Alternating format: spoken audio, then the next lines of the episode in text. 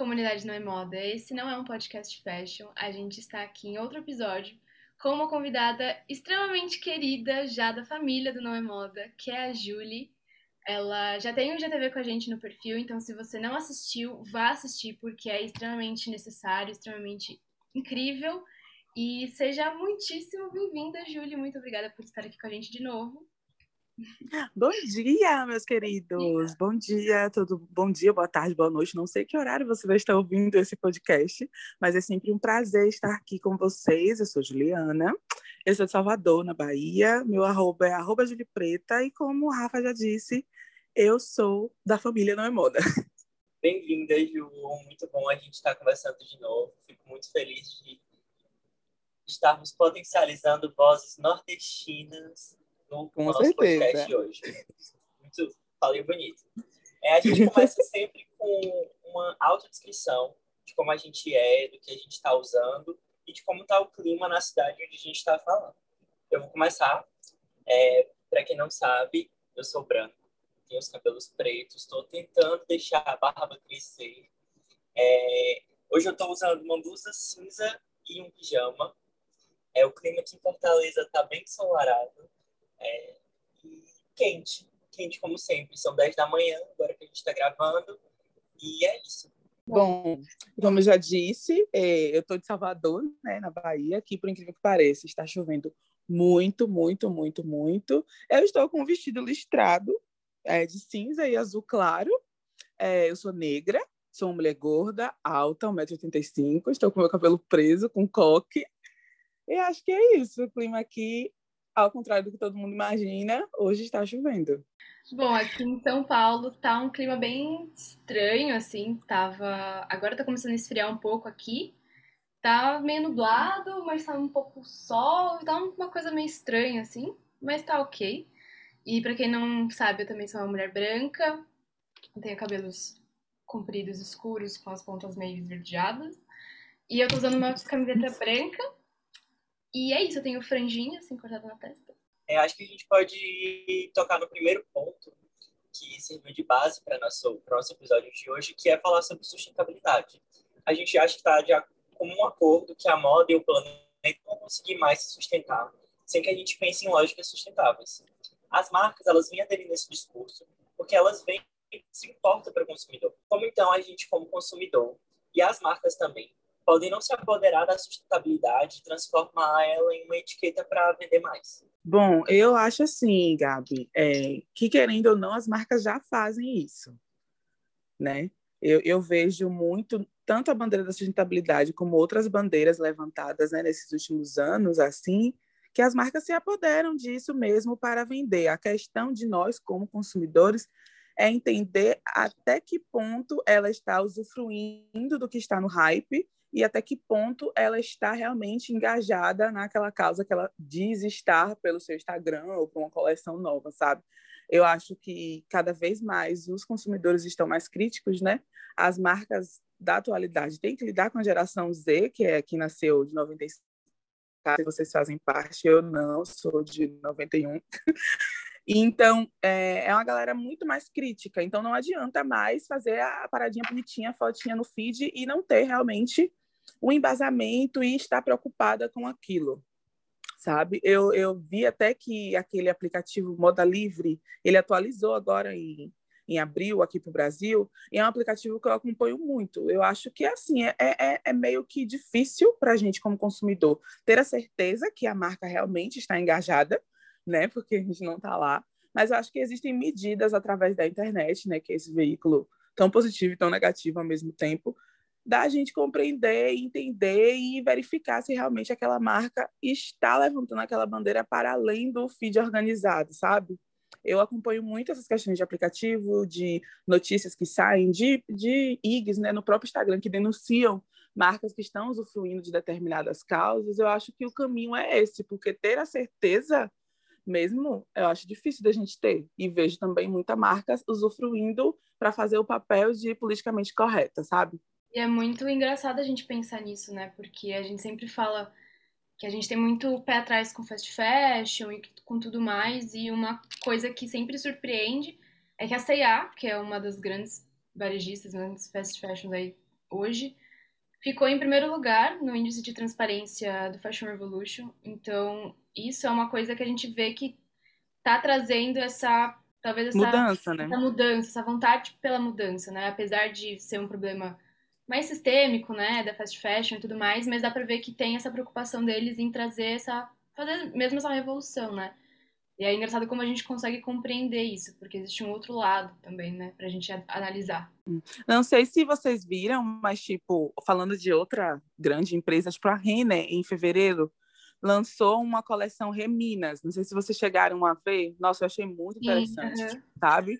Aquilo ali, para mim, é, é, é, tipo, é uma medida, ok.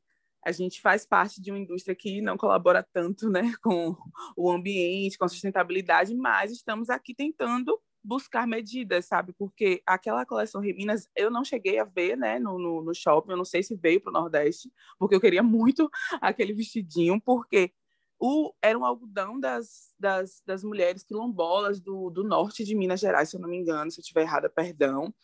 Mas, enfim, eu achei aquilo incrível e não cheguei a ver de perto a coleção, mas eu acho que é importante medidas como essa, sabe? Tipo, faz a gente querer, tipo, ai, nossa, eu vou comprar aqui porque eles fizeram isso aqui, sabe? A Renner, eu vejo também que ela vem trazendo uma, uma política de reutilização, enfim, já há bastante tempo. Falando de uma terceira logista, que é a Riachuelo, eu não vejo tanto essa, essa corrida, né, esses, esses projetos. E é até engraçado, porque a nova campanha da Riachuelo traz três mulheres famosas, né? A Julia Bria, a Simária e a Malia, cantando sobre empoderamento e, e, sobre seguir você nas redes sociais, enfim. Mas eu, eu acho que ainda não entrou no DNA da, da, da empresa, sabe? Essa sim, questão da sustentabilidade. Sim. Eu ainda vejo muita coisa da publicidade mais do que a, as ações reais, sabe? Hoje em dia a gente abre o Instagram de uma marca e na bio tem lá somos slow fashion ou somos sustentável. Mas como a gente percebe isso, sabe? Tipo, como Sim. a marca está se, se intitulando slow fashion ou se intitulando sustentável e não está dizendo como ela é sustentável ou ah, eu sou sustentável porque eu criei uma peça com algodão orgânico.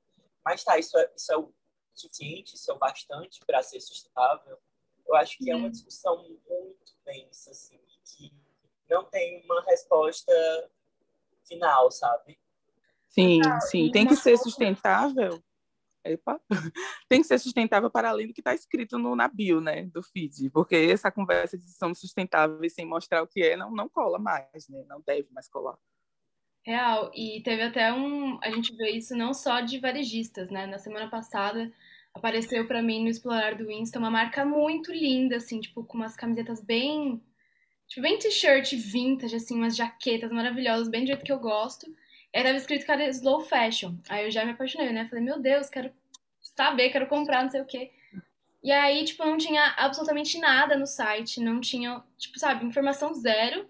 E aí eu mandei uma mensagem perguntando, tipo, ah, como vocês fazem? Quem são os fornecedores? Como, tipo, pra saber mesmo até hoje nenhuma resposta. Eu fiquei tipo, hum, será que é? Será que é sustentável mesmo? Sim, é complicado. Aí eu fiquei com o um pezinho atrás assim, até nem fiquei decepcionada, é real. Eu acho que até a gente como consumidor, quando a gente vê essa bio, né, de somos sustentável ou somos fashion, a gente acredita de cara, muitas vezes, porque a gente quer mesmo se isentar da culpa de estar tá, é, contribuindo negativamente para a sociedade ou para o meio ambiente. Eu acho que existe uma coisa no consumidor de hoje que ele espera muito ser reconhecido por estar, estar consumindo produtos sustentáveis, sabe? Tipo, como se ele estivesse esperando mesmo uma medalha ou aplausos ou likes no Instagram porque está exibindo um produto sustentável, porque está comprando de brechó. E eu acho isso muito perigoso, sabe? Porque é como se colocasse essas pessoas num patamar acima de outras pessoas. E eu acho Sim. que a moda já construiu discursos constantes disso, de diferenciar pessoas. E eu acho que quando a sustentabilidade se torna esse diferenciador, é muito perigoso. É, nas redes sociais tá meio que assim, nossa, eu agora estou aqui na moda circular, ou então agora eu só consumo de tal produtor, estou salvando o mundo, né? Só que, tipo, não é só isso, entende? É complicado. Exato. Eu acho que muitas das informações de moda que a gente ainda usa como base são informações que vêm principalmente dos Estados Unidos e da Europa. E por mais que seja fundamental que a gente entenda esse panorama, sempre se trata da mesma realidade que a gente encontra aqui no Brasil. Para se ter ideia, a maior parte do que a gente vende em questão de moda é produção nacional. Então, por que, que a gente ainda não está tentando entender o nosso sistema e criar nossas próprias reflexões, ao invés de estar pegando essas informações de outros países? Sim, é, é, é, muito complicado. O brasileiro tem uma síndrome do colonizado, que é uma coisa assim, que não é só para moda, é para tudo, né? É, o brasileiro tem uma dificuldade de reconhecer os seus valores, as sua, suas vantagens, a sua cultura. É um negócio que me irrita muito. Eu tinha comentado com uma colega essa semana que quando a Netflix lançou aquela série Emily em Paris, nossa, foi uma febre todo mundo assistindo, todos os zigs de moda comentando, ai meu Deus, Emily Paris, Emily Paris, aí a Amazon Prime lançou o Amazônia Fashion, gente, não vi ninguém falando, não vi ninguém comentando. Aquilo ali, tipo, é nosso, sabe? É a nossa cultura, é a nossa verdade, porque tem que estar tá sempre valorizando a coisa do outro. Obviamente que a gente está falando de países mais desenvolvidos, que a gente, em algumas questões, né? É, mas que a gente tem que levar como referência determinados assuntos e acontecimentos, mas não dá para ficar se espelhando 100% com aquilo que vem de fora, sabe? Tipo, é um negócio que tipo, eu não sei responder o porquê que o brasileiro tem essa mania, sabe? Tudo que acontece fora comove mais. E aí a gente traz, tipo, inúmeras questões. É, tem um outro documentário da Netflix também que é, tipo, é, estou, me, estou me arrumando quando o carnaval chegar, não lembro direito, assim, a frase, que fala sobre essa cadeia do jeans de Toritama, que é aqui, pô, Pernambuco, Nordeste. Só que, tipo assim, vai comover o brasileiro quando uma fábrica na Tailândia é cair e matar 200 costureiros. Ah, tá, você tem que se comover? Tem que se comover. É difícil. É um... Como é que eu posso explicar de uma forma assim? O brasileiro vai se comover com um, um desastre relacionado à cadeia fast fashion, relacionado tipo, a trabalhos análogos à escravidão de fora, mas ele não vai se comover com de dentro, gente. A gente está vivendo uma pandemia, quando morria 500 pessoas na Itália, estava todo mundo de luto, morre 4 mil no Brasil, ninguém está ligando, entende? Isso é, e eu acho que está muito enraizado de como o brasileiro se vê. E a gente não deveria estar tá assim. Só que isso é muito fácil falar, só que mudar a cabeça de quem se envolve e, e na, mudar a cabeça de quem move a moda realmente é difícil. Essa é a minha opinião, é o que vocês acham e tal. Só que é muito complicado de entender por que ainda estamos com esse, essa síndrome do vira-lata de seguir tudo que vem de fora, sendo que a gente é um país riquíssimo, entende? Sim, eu acho que até levando assim nessa esse sentido, a gente até conversou um pouco sobre essa síndrome de vira-lata com práticas sustentáveis também que a gente tem aqui. A gente fez um post no Não é Moda um tempo atrás, falando sobre como essas práticas que hoje são super glamorizadas, tipo upcycling, não sei o quê, uhum. palavras em inglês, são feitas em lugares na periferia, por exemplo, há muito tempo. Então, tipo, a gente até conversou sobre essa questão de quem não tem condições de não consumir da fast fashion, por exemplo, e acaba reutilizando as peças que tem, porque é isso, entendeu? E aí, como a gente acaba, sempre foi muito mal visto essa questão da reutilização da roupa, da reforma, e hoje que essa mesma prática tem um nome em inglês, é super, nossa, super cool, é super legal, meu Deus, Sim. upcycling. E ainda uhum. também, igual o Gabi falou, coloca a sustentabilidade em outro patamar. Tipo, ah, eu faço upcycling, eu sou, tipo... Nossa, como eu sou melhor que você. A rainha sustentável, sabe? Tipo, coisas sim, assim, sim, sim. Sim, eu tenho uma prima que ela diz, eu quero saber o que foi nesse país que não foi feito por nordestino e preto. ela vai ouvir, ela vai se identificar. Gente, é, é muito difícil, sabe? Tipo, é, eu estava no, num trabalho tem mais ou menos uns 15 dias, e aí eu fui questionada por uma menina. É, ela virou para mim e fez assim: Nossa, Julie, mas o que é que você acha que a gente precisa fazer para a periferia entender que ela tem que consumir moda sustentável, que ela não pode consumir o fast fashion. Gente, nossa, vocês são meus amigos, vocês realmente para minha natureza, né? Tipo, eu respirei, porque eu acho que né, a gente tem que ser educada com as pessoas. Só que, tipo, gente, você vir com um discurso pronto de que o que é que a gente pode fazer para a periferia parar de consumir o fast fashion, sendo que você vive numa bolha, com a condição social, tipo, positiva, que você, né, tem um salário, você tem uma mesada, enfim, sua família te ajuda de alguma forma e achar que o problema da indústria da moda não está sempre sendo sustentável é a culpa da periferia, porque eles ainda consomem fast fashion, gente, você entra na CIA, a CIA divide em 10 vezes sem juros. No cartão da CIA, o salário mínimo do Brasil é quanto? 1.150? Sabe? Então, tipo assim, é isso. Essas pessoas que estão né, né, né, nessa vibe sustentável, acho que elas vão mudar o mundo. E se você ainda não se adequou a, a essa situa nova situação, a culpa é sua, porque ainda estamos aqui nessa merda, sabe? Tipo, eu sinto muito isso, e isso me irrita muito, e ver como o Brasil é segregado, como muitas pessoas vivem em bolha. Tipo, eu, Juliana, mulher negra, nordestina, de 28 anos, estou há dois anos sem consumir fast fashion. Foi uma decisão minha. Mas eu vivo numa bolha, gente. Tipo, a renda que eu vivo no mês, aonde eu moro, os locais que eu acesso, sabe? Tipo, eu ainda posso me dar o luxo de não consumir o fast fashion, mas não consumo fast fashion por quê? Porque eu costuro, eu tenho uma costureira que faz roupa para mim, eu recebo muita roupa de muita marca slow por conta do trabalho na internet, mas sabe, eu não, eu se decidisse, tipo, não tivesse o, o, a renda mensal que eu tenho, não tivesse acesso a essas roupas que eu recebo, como é que eu ia viver só com o slow fashion? Tipo, como é que você vai comprar um vestido de 180 reais? Você recebendo um salário mínimo. Então, tipo assim, tem essas questões que precisam ser é, debatidas, porque tem muita gente que está na bolha e quer permanecer na bolha, sabe? Então, tipo assim, é muito difícil. A outra questão que eu debati também nesse, nesse mesmo dia é a questão da Shein. Eu, Juliana, não consumo Shein. Não consumo Shein, as pessoas, as pessoas próximas de mim, sabe, não compram, porque eu não consumo. Mas, voltando, eu posso não consumir Shein. Mas como é que uma mulher periférica, vamos, não, vamos, não vamos nem dizer uma mulher negra, vamos dizer uma mulher periférica que recebe um salário de mil e pouco, não vai comprar um lookzinho arrumado e bonitinho, que por mais que a gente saiba que o tecido não presta, por mais que a gente saiba a forma que ele foi confeccionado, é bonito. E a gente vive na sociedade que se importa com a aparência, você tem que estar bonito, você tem que estar no hype, você tem que estar na moda, porque isso faz com que você permeie os espaços, porque a gente vive nessa sociedade do outro, entende?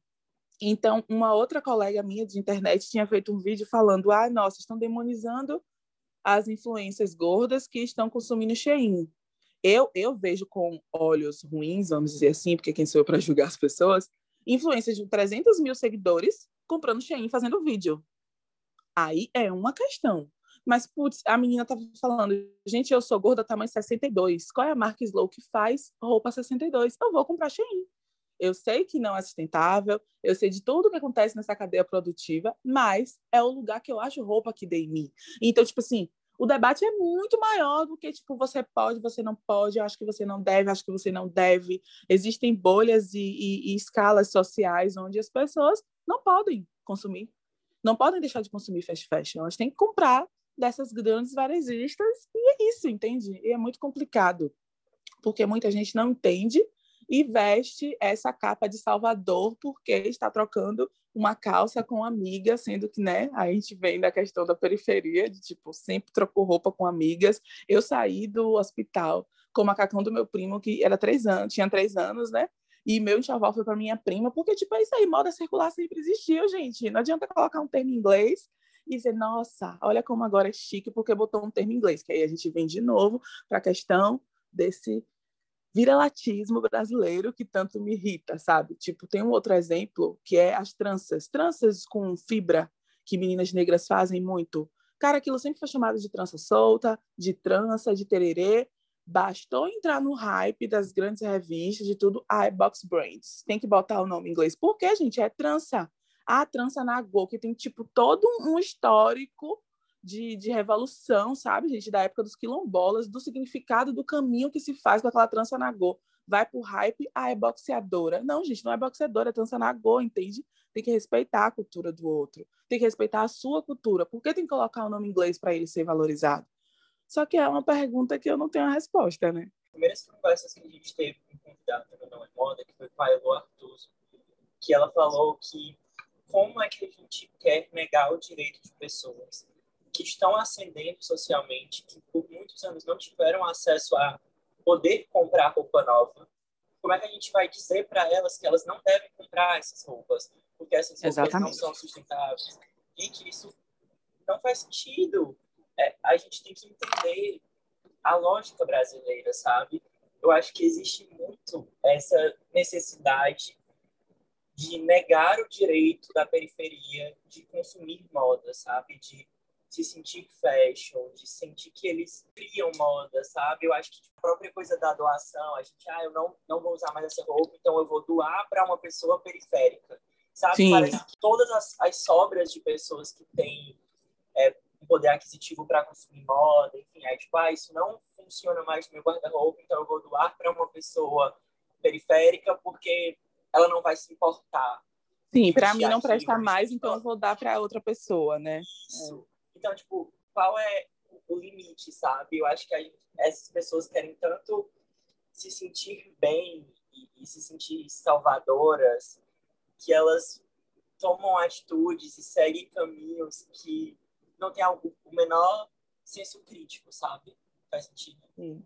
Eu acho que é muito válido lembrar também o quanto o fast fashion é, emprega as pessoas aqui no Brasil, né? A gente Sim. tem uma cadeia totalmente inteira, né? A gente tem uma cadeia completa aqui no Brasil, desde o, da plantação do algodão até o, o vendedor final lá na loja.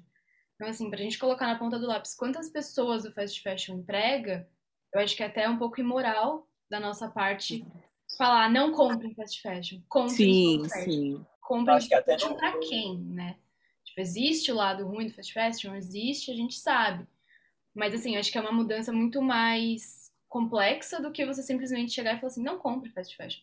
Exatamente, exatamente. Ou então, nossa, você comprou, mas você sabe que pessoas na Tailândia morrem por conta dessa roupa, sabe? É um discurso meio que pronto. Eu vejo muito isso, sabe? Eu acho que a gente não deve se isentar da culpa também. Eu acho que até como não é moda, quando a gente começou a produzir conteúdo, a gente caiu nessas armadilhas, sabe? em relação ao fast fashion, em relação ao consumo. E eu acho que quando a gente para, reflete, pega mais consciência, pega mais informação, principalmente, escuta outras pessoas, a gente vê que a lógica não é tão simples, que não é tipo, ah, vamos parar de consumir fast fashion todos nós e vamos resolver todos os problemas. Hoje em dia, quando a gente vai produzir conteúdo, eu e Rafa, a gente conversa muito sobre as possíveis interpretações que esse conteúdo pode ter, Ontem a gente lançou um conteúdo é, falando da Anitta e sobre a hipersexualização feminina. E assim, a Sim. gente refletiu muito sobre isso. Assim, quais interpretações isso pode ter, como a gente pode construir uma narrativa para que não gere é, essas interpretações né? erradas ou que não abra espaço para que a gente esteja contribuindo negativamente com a reflexão, sabe? eu acho que como produtor de conteúdo a gente precisa pensar muito. A gente não é só muito, lançar sim. conteúdo.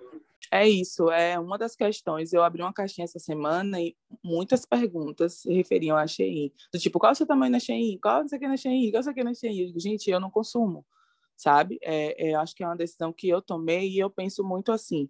A verdadeira lógica dessa indústria, da, de, de, de tentar acabar com essa indústria do fast fashion, tipo assim, quem pode não consumir fast fashion, tomar essa consciência, assim como eu tomei, assim como você tomou, assim como a Rafa tomou. Só que, tipo, a gente não pode querer impor que as pessoas que não podem, é, que as pessoas que não podem é, não deixar de usar o fast fashion, deixem de usar, sabe? É isso. Parar de querer ver a, é, a vida pela nossa ótica, sabe? É isso que está faltando. Então, a gente não está aqui defendendo fast fashion, pelo amor de Deus, mas uhum. existem questões que precisam ser debatidas e que são muito mais amplas do que pode ou não pode, sabe?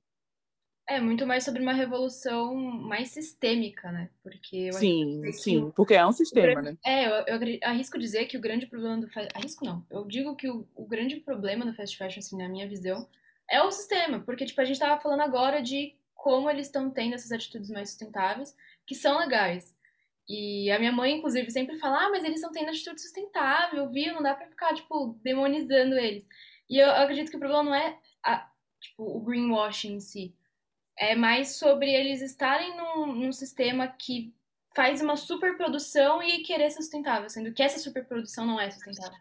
Então, tipo, é aí que o ponto não fecha, sabe? E é, é isso que eu acho que a gente tem que lutar para mudar. Porque. Isso.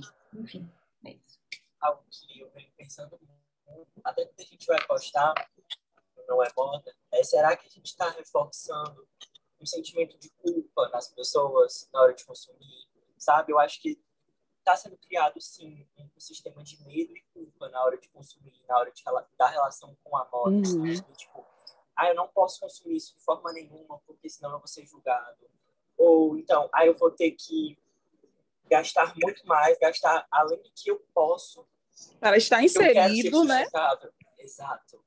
Então, hum. eu tenho, eu estou tentando ter muito esse cuidado para a gente não estar tá criando uma relação com, de moda com as pessoas que seja baseada no medo, que seja baseada na culpa, porque a moda sempre teve essa relação com as pessoas, sabe? Antes era porque, ah, isso é fashion, isso é cafona, você não pode usar isso porque você vai estar sendo brega, você não pode Sim. combinar desse jeito. Então, as pessoas criaram medo em relação à moda, criaram um sentimento de culpa. E eu acho que se a gente puxa isso para o lado da sustentabilidade, a gente vai estar só mudando o holofote, mas a gente vai Sim. continuar alimentando esse mesmo esse mesmo sentimento ruim, sabe? A gente não vai estar ajudando as pessoas a se expressarem. A gente Sim. vai estar afastando elas mais ainda da moda. Essa questão que, que Gabi falou sobre tipo, criar o um medo da pessoa, porque aí a pessoa fica, nossa, mas eu preciso ser sustentável para me inserir aqui nesse rolê dessa bolha que o hype é ser sustentável, ao mesmo tempo eu recebo um salário baixo e ao mesmo tempo, ai, nossa, como é que eu vou? Aí a pessoa às vezes consome uma parada que não pode porque precisa estar inserido. Gente, isso é uma loucura muito grande. Se a gente for parar para pensar ah. isso assim, né, velho? Bom, então foi isso, gente. Muitíssimo obrigada para quem ouviu. Muitíssimo obrigada, Julie, por ter estado aqui com a gente hoje. Foi um papo muito necessário, muito incrível, como sempre. E é isso. Você sabe que a gente vai estar sempre de portas abertas para você. E muitíssimo sim, obrigada. Sim, sim. Beijo, beijo. Adorei. Até a próxima, né? Não esqueçam de seguir a gente no Spotify e de seguir a Ju no Instagram.